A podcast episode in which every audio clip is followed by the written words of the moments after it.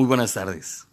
Este es mi segundo podcast. Estoy emocionado y debo confesar que, para mí es como un juguete, es decir, como un niño con juguete nuevo. La intención es poderles compartir cómo es de que eh, la voz fue siendo una herramienta muy poderosa para poderles comunicar diferentes emociones, ¿no? Desde la alegría, la tristeza, la emoción, el hartazgo y muchas otras situaciones y momentos que se pueden transmitir a través de la magia de la voz.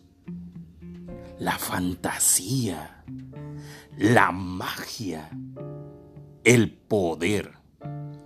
Hay tantas tantas emociones que pueden ser transmitidas y todo depende de cómo respiro y cuál es la intención que le tenemos que poner a cada palabra, a cada párrafo, el espacio, los silencios y muchas otras herramientas que pueden ir siendo descubiertas a través de la práctica misma de hablar y hoy conocida como oratoria.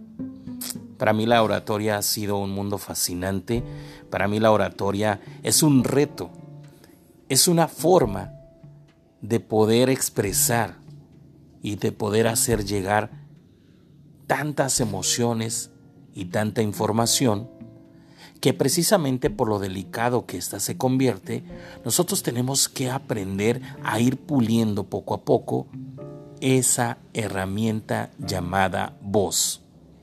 Y una de mis recomendaciones principales es la lectura.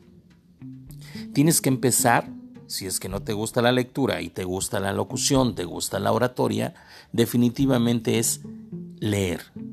Y tienes que buscar diferentes tipos de lecturas.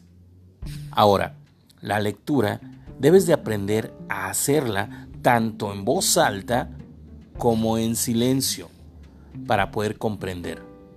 Debes de buscar un lugar adecuado que te permita disfrutar, paladear, saborear la lectura, porque esto te va a permitir encontrar cada vez más diversidad de palabras, poder tener un stock de palabras suficientes para que las puedas aplicar y así evitar en su momento caer en repeticiones, en esos vicios que muchos le conocen como muletillas. Este es que mm, eh, vamos adquiriendo diferentes vicios porque no encontramos la palabra adecuada ya que tu inventario está limitado. Por consecuencia, uno de los primeros tips y uno de los primeros consejos es haz un hábito de la lectura. Los libros te van a llevar por mundos inimaginables por paisajes, por caminos, por lugares que tu mente empezará a recrear y que será más fácil transmitir cuando tú sientas, palpes y veas a través de la lectura paisajes que incluso no has visitado.